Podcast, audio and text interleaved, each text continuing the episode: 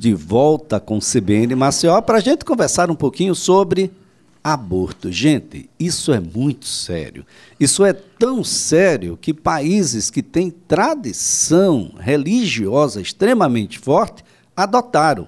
Países que têm uma diversidade um pouco maior e que no passado, em um passado muito recente, adotava o aborto como uma possibilidade como é o caso dos Estados Unidos, olha, teve agora um revés, né? A Suprema Corte suspendeu o direito ao aborto nos Estados Unidos e está uma grande confusão por lá. Mas os casos de aborto aqui, lembra aí? Tem uma atriz que disse que fez, teve uma menininha que a juíza inicialmente, a, que estava no caso, a, sugeriu que não fizesse, depois, bom, uma grande confusão porque o, o que pensa a Constituição brasileira sobre o aborto e como é que nós estamos, na atualidade, tratando do tema. É o que a gente passa a discutir a partir de agora. Já estamos aqui com a presença do juiz titular da 26ª Vara Cível de Maceió, doutor Vladimir Paz de Lira, quem a gente agradece. O doutor Vladimir, é sempre um prazer tê-lo aqui no CBN Maceió. Um bom dia. Bom dia, Elias. Bom dia, ouvinte da CBN. Uma satisfação enorme voltar aqui. Eu acho que a última vez que eu vim aqui foi antes da pandemia. Fiquei feliz porque encontrei o Elias mais experiente e com quase tanto cabelo branco quanto eu. Então, significa que estamos caminhando para o mesmo sentido. Mas é um, um tema importante e estou aqui, Elias, à disposição da CBN, como sempre. Bom, doutor Vladimir, é um tema que não é fácil. Não foi fácil em lugar nenhum nem onde ele foi adotado, nem onde ele foi rejeitado, nem onde ele foi adotado e agora teve um revés, como é o caso americano. Aqui no Brasil não é diferente. Nós estamos no maior país católico em extensão e, e, e, de pessoas do mundo. Não é fácil. Para além do, dos cristãos, nós temos outras, naturalmente, outros, outros elementos que se apresentam na hora dessa discussão né? a questão da humanidade, de quando é ah, que a vida começa, enfim. Não é uma discussão fácil, mas é uma discussão necessária, doutor. Exatamente. A gente sempre fala que são exatamente nessas questões delicadas que o Estado tem que mostrar maturidade democrática. Esse é um grande problema. A gente ainda tem uma democracia um pouco incipiente, é, jovem, mas é nesses casos em que a gente vai amadurecendo o processo democrático. Por quê? Porque o sistema jurídico, e isso é claro, ele foi constituído, Elias, ouvinte, é para a proibição do aborto voluntário. Porque isso Aí uma grande discussão, a Constituição traz no artigo 5 logo no capítulo do artigo 5 que é, é, é, inviolável o direito à vida. Né? E como sendo inviolável, inviolável o direito à vida, é, entende-se sendo vida, não pode haver limitação ou mitigação embora no parágrafo 7 do artigo 26 fale em planejamento familiar como um direito pessoal, mas se você faz uma análise sistemática, significa dizer que, que no Brasil é, ele não permite o aborto. Por exemplo, em função disso, em função disso, o Código Penal que, que foi recepcionado pela Constituição, ou seja, não é inconstitucional, ele prevê a criminalização do aborto. Então, nós temos isso previsto dos artigos 124 a 128 do Código Penal. Pro, é, aborto provocado pela gestante com o seu consentimento. Provocar aborto em si mesmo, consentir que outro lhe provoque é crime, detenção de, de um a três meses. Provocado por outra pessoa com conhecimento da gestante, também crime. Provocar aborto com consentimento, sem o consentimento da gestante, também crime. E, e quando resulta é, é, é, lesão corporal ou morte, a pena é agravada. Porém, diz o artigo 128, não se pune um aborto praticado por médico, aí primeiro, aborto necessário, se não há outro meio de salvar a vida da gestante ou se a gravidez resulta de estupro e o aborto é praticado com consentimento da gestante ou quando incapaz por seu representante legal. Ora, a princípio são essas duas hipóteses em que não há crime na prática do aborto no Brasil. O Supremo Tribunal Federal, analisando o caso dos anencéfalos, ele entendeu que também pela inviabilidade de vida ou perspectiva mínima de vida do anencéfalo, podia ser permitido o aborto sem incorrência em crime. Ou seja, o sistema brasileiro proíbe o aborto de voluntário. Precisamos discutir isso, como você falou, de forma muito madura, muito, é, com, muito, com muita consciência. É ainda o caso de se manter a criminalização do aborto, vendo a quantidade de jovens que praticam aborto e muitas das vezes esse aborto leva a graves problemas de saúde e não raras vezes as mortes que a gente tem acompanhado por aí, é razoável manter essa criminalização ou o Estado brasileiro precisa, como você mesmo trouxe, a exemplo de outros, discutir uma forma um tanto quanto mais flexível para a questão do aborto, principalmente em relação à mulher. É, essa é, é uma. A, e agora se eu falar mulher. A gente tem que ouvir a mulher, né? Afinal de contas, o aborto, seja ele é, em que via aconteça, vai acontecer nela, com ela, por meio dela. É, esse é um elemento fundamental. A gente precisa ouvir as mulheres, doutor. É, Elias, é uma hipocrisia sem tamanho, sem tamanho. No país como o Brasil, você dizer, e o pai? E o pai não tem que autorizar?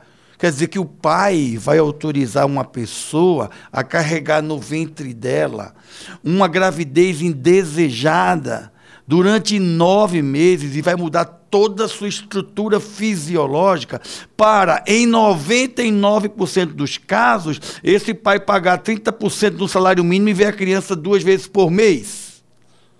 Isso é hipocrisia. A mulher é que vai passar por esse processo. Se ela vai passar por esse processo, esse transtorno pessoal, essa sua questão emocional, psicológica, é que tem que ser preponderante no momento que se decide o aborto. Eu acho hipocrisia dizer, não, mas se o, se o pai não autorizar, Ora, é o pai que vai ter a responsabilidade e todas as intercorrências que tem uma gravidez durante nove meses. Me parece que essa discussão ela passa muito mais por uma questão de, de da mulher se sentir ou não em condições de levar à frente uma gestação. Eu acho que isso é, uma, é a mesma coisa, é, é, é, Elias, quando a gente discute, não, mas o aborto tem a ver com o direito à vida. Então vamos discutir. Então, para eu não atacar diretamente a coisa, eu digo, então vamos discutir o que é direito à vida. Até enquanto não é vida, então não seria crime. Depois, o que é ser vida ou não ter vida? Isso é uma outra coisa hipócrita, entendeu? Porque, para mim, não tenho dúvida que houve lá a anidação, está no útero, começou um desenvolvimento, é vida. Pouco importa se tem um dia, ou uma semana, ou duas semanas. Agora, o que é que nós temos que ter? É discutir com seriedade, com maturidade, até que ponto do desenvolvimento daquela vida intrauterina pode haver a interrupção. Por que, que eu estou interrompendo a vida? É claro que eu estou interrompendo uma vida. Se eu interrompo uma vida que, ah, porque não tem a placa neural ó, que só vem com tantos dias. Mas, eu, mas ela teria aquela placa neural se eu esperasse tantos dias. Então, isso é uma, uma forma é, hipócrita de dizer o que a gente tem que discutir. É uma vida, sim, porém, tanta coisa se flexibiliza. Não é? Saúde se flexibiliza, liberdade se flexibiliza, o direito à vida pode sim ser flexibilizado, no caso de embriões, até determinado tempo, se dentro da, da, da questão fática, aquela gravidez não for interessante ser levada adiante pela pessoa que é aquela que vai conduzir a gravidez, que é a, a gestante. Bem, o ideal é que todas as mulheres e homens tivessem informações suficientes de canais oficiais sobre como não engravidar e o acesso aos métodos contraceptivos. Aí a gente não estaria discutindo mais, pelo menos não em regra, sobre por que engravidou. Ah, engravidou porque quis. Aí a gente chegaria nessa condição. Sem isso, e o sistema é extremamente falho, a gente continua tendo meninas, como aquela menina de 11 anos, ah, que engravidou ah, após ó, pelo menos essa é a situação que se apresenta, um estupro. E nessas condições, hein, doutor, tem gente querendo punir a magistrada, porque tomou essa ou aquela decisão. É, mas o fato é, ah, como que a justiça, ah, de uma certa forma, ah, parece-me que a gente não tem um, um, uma regra, uma decisão, um elemento ah, que seja um, uma caixinha, porque cada situação ela é muito própria, mas como é que a justiça se debruça com alguém de 11 anos que chega dizendo que foi estuprada, que está grávida, e agora, quem, quem é que define se essa gestação vai continuar ou não? A lei, ela, ela arma a, a magistratura de modo a não ter qualquer dúvida sobre o tema, doutor? É, na verdade, veja bem, o que a lei diz é quais são os abortos que são crimes puníveis, quais são os abortos que não são. A gente tem um aborto natural, que esse é, é a pessoa aborta involuntariamente, o acidental, quando você tem um, uma questão de trauma e etc. E você tem o aborto legal, o, crime, o, o legal, aquilo que não está nessas hipóteses e, e, do aborto do aborto é crime. Então, qual seria o aborto legal? A gente viu quando põe em risco a vida da mulher ou quando acontece um estupro. Ora, a, o Conselho Federal de Medicina estabelece que o aborto sem autorização, mesmo em caso de estupro, ele vai até a vigésima, entre a vigésima e a vigésima segunda semana. A partir daí, o médico entende que há uma confusão entre aborto, o abortamento, porque aborto é o resultado do abortamento. A ação é abortamento. O resultado é o aborto. Então, os médicos entendem que aí fica muito tênue a diferença entre abortamento e parto prematuro. Aí ele precisaria de uma autorização para dizer assim, vai ter um abortamento, e aí o sacrifício da vida do feto, ou vai ter um prato prematuro para verificar a possibilidade de manutenção da vida do feto. Ora, eu não posso comentar esse caso que você se referiu. Não, claro, claro. É porque é uma questão. Eu sou juiz e eu não posso discutir é, decisões de colegas e tribunais, mas não deixa de ser, Elias, um hard case, como a gente fala, um caso extremamente complexo. Eu nem poderia dizer por uma questão ética, porque é uma adição judicial, eu sou juiz, mas também porque eu não conheço o processo, as filigranas, até porque é um processo que corre em segredo de justiça. Ali, por exemplo, estupro é caracterizado de estupro porque toda relação sexual com menores de 14 anos é considerado estupro, mesmo com consentimento, porque pela baixa idade, aquele consentimento ele é fragilizado. Agora, me parece que o autor do fato tem 13 anos. Então, a gente não tem detalhes. Ora, parece que era um, um, um, uma mulher que morava com o padrasto e que tinha um filho, o padrasto, e ela tinha essa filha, e que eles já tinham um relacionamentozinho já há algum tempo, e a menina engravidou com 10 anos e ele com, quando ele tinha 13 anos. Aí, aí a pessoa fala assim, não, eu não sei detalhes disso. Eu sei que quando chega para uma juíza, eu não teria, acho, eu não vou questionar os procedimentos que ela tomou, acho até que isso está sendo analisado pelo CNJ, pela sua corregedoria, mas dizer, como alguns dizem, que isso é um caso que ela tinha que ter feito imediatamente, você dá na, como a gente chama, Elias, você dá nas coxas uma decisão, num caso desse, seria uma leviandade e toda decisão que ela tomasse, Elias, me parece que poderia ser poderia ser objeto de crítica. É, Imagina... Ela não tinha saída. Ela, ela não, do ponto de vista da observação social, ela não, não tinha, tinha, saída. E outra coisa que ela não tinha, tempo. Exatamente. Você Porque essa gestação já... Chega, chega para ela depois de 22 semanas. O médico já não fez o, a, o, o aborto por causa do tempo de gravidez. Olha aqui, por exemplo, em muitos países em praticamente todos os países é permitido o aborto em função de estupro. Mas a maioria deles fixa, no máximo, o que eu vi, o máximo 24 semanas para o aborto. A partir daí, o que se pode ser feito é parto prematuro. Veja bem, ó, Inglaterra. A partir daí tem que nascer. É, seria tentar através do parto prematuro, que o feto venha a nascer com vida. Então, todos esses, por exemplo, na, aborto legal, por exemplo, a pessoa, em vários países, como você falou, Portugal, Itália, Bélgica, até 12 semanas. É, Bulgária, até 12 semanas. Se for o caso de, de, de problema do, do feto, vai até 20 semanas no caso de estupro. Na França, também. A Alemanha também, ou seja, todos esses países estabelecem um limite tanto para o aborto legal, para o aborto voluntário, quanto para o aborto decorrência de estupro. Ou seja, o, o, por exemplo, o aborto é, eugênico, quando o eugenésio, quando, quando aquela criança não tem muita perspectiva de vida. No Brasil, não tem isso como hipótese de aborto legal. O que é que o Supremo fez? O caso do anencéfalo é um caso específico. Por quê? Porque ele, a perspectiva de vida dele é mínima. Então a mãe vai carregar aquele feto, passar por todo o problema eh, hormonal, fisiológico, psicológico, e quando aquela criança nascer, ela vai viver horas, ou um ou dois dias. Então o Supremo autorizou, mas em outros países, por exemplo, se o feto tem má formação, o que não é o caso do Brasil, a mãe tem o direito de abortar.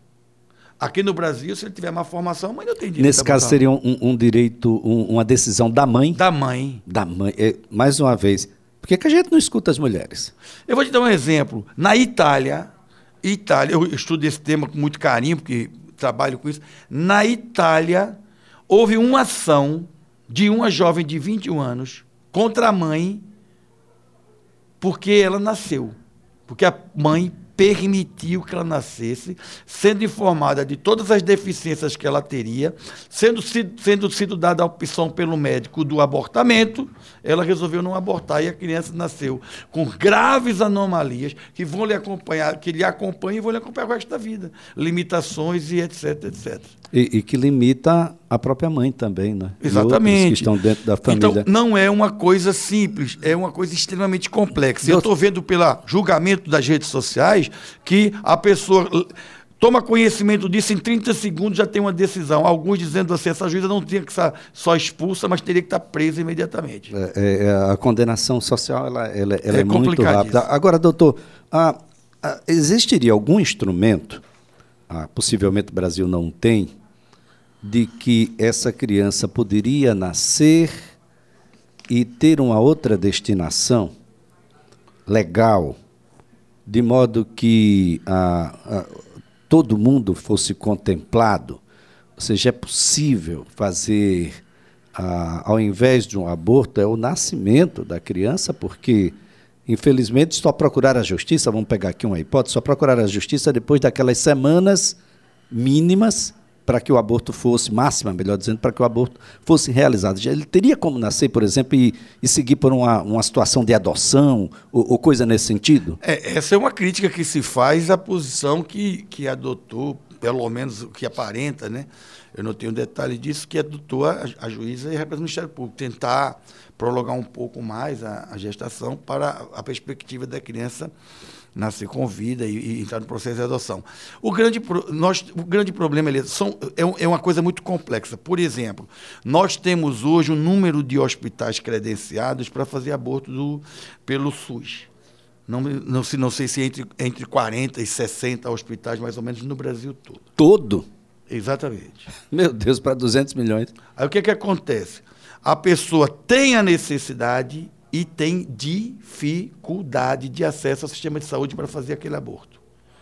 Aí o que, que vai acontecer? Ela provoca em si mesma um aborto. Então é aquela história do, da haste de guarda-chuva, do estilete, que ela vai se mutila para matar a criança e quando chega no hospital ela é atendida aí, porque ela vai para a área de emergência com risco de. E muitas morrem. Muitas mortes. Esse é o primeiro ponto, estrutura de apoio, estrutura psicológica, é, assistente social, ou seja, eu ser acompanhado, eu decidi fazer o aborto, vou ter um acompanhamento psicológico, etc. E uma outra coisa que é importantíssima, principalmente na classe média, é aquilo que você se referiu, que é a, a discriminação social. Né, em função de uma cultura. Você hoje, o que é que diz a lei? Você tem que levar a gravidez até o final. Ao ter o filho, muita gente fica no seu ouvido, vai entregar, vai, vai entregar, vai entregar, tem certeza? Aí você diz, vou, mas você tem que registrar no seu nome. Depois você registrar no seu nome, vai colocar para adoção. O juiz vai lhe chamar para você dizer se você realmente quer integrar aquela criança, você vai ser ouvido por psicólogo e tudo aquilo são fases do processo em que deixa você numa situação de extrema fragilizada, como se estivesse sendo um monstro. O juiz vai dizer, e até porque a lei manda o juiz dizer isso, você tem certeza que vai entregar? Você tem certeza que pensou bem nisso? Você falou com a sua família, conversou com a sua mãe, Quer dizer, por quê? Porque a família extensa e tal. Quem é o pai dessa criança, ele sabe, o juiz tem que fazer isso. E aí que as pessoas fazem? Abortam para não passar por isso. Existe um projeto de lei, existia, né? Chamado parto anônimo, em que permitia à mulher na situação de querer entregar a criança, levar a, a gestação até o final, automaticamente entregar, daí o nome parto anônimo, entrega, ela é, os dados dela é anotado no, controle sigiloso e aquilo vai direto para o sistema de adoção sem ter nenhuma vinculação pessoal com ela. Ou seja, aí facilitaria, só que a bancada evangélica conseguiu mandar arquivar esse processo, porque dizia que isso nada mais era do que um incentivo às mulheres a engravidar. E olha, e nós temos no Brasil uma situação bem interessante, é que se temos mulheres que estão engravidando e que fazem aborto, nós temos uma quantidade grande de casais que querem adotar e não tem a criança para adotar.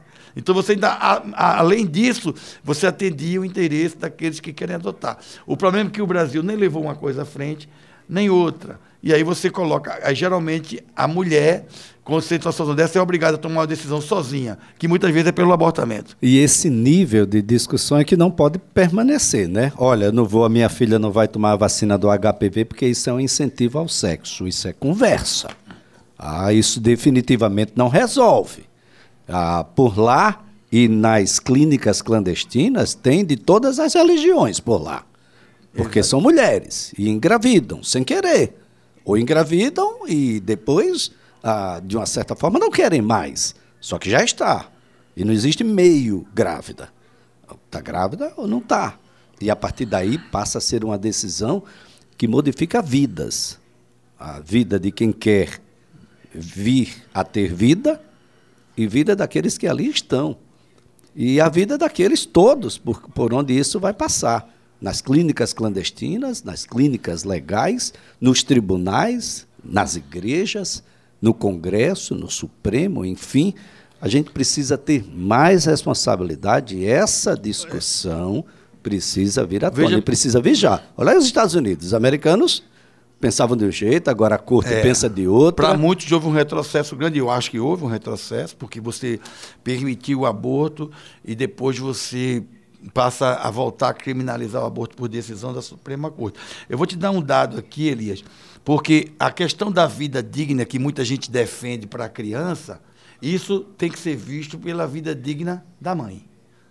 Porque a criança, aí se diz assim, a criança tem o direito à vida. Não, ela tem o direito, ela tem uma perspectiva de direito né, que vai nascer com vida. Ah, mas ela tem direito patrimonial, como é que não vai ter direito à vida? Ela tem direito sucessório, né, o, o nascituro que ele vai ter. Ele não tem direito sucessório. Ele tem uma perspectiva de direito sucessório. Se ele nascer com vida, herda. Se ele não nascer com vida, não herdou. Então, isso já é uma discussão. Olha só, a mulher, o aborto, o aborto não é uma questão muitas vezes ligadas ao filho, é ligada à mulher. Por isso que é uma questão, penso eu, de saúde pública. Olha só, no Brasil, 31% das gestações terminam em abortamento. Atualmente, mais de 1 milhão e 400 mil abortamentos, ou espontâneos ou provocados, acontecem no Brasil. Crianças, a cada dia, uma criança de menos de 14 anos pratica aborto. Meu Deus. Doutor Vladimir, foi um prazer tê-lo aqui. Um ótimo dia. Muito obrigado a você, a todos os ouvintes, e um grande abraço, sempre à disposição.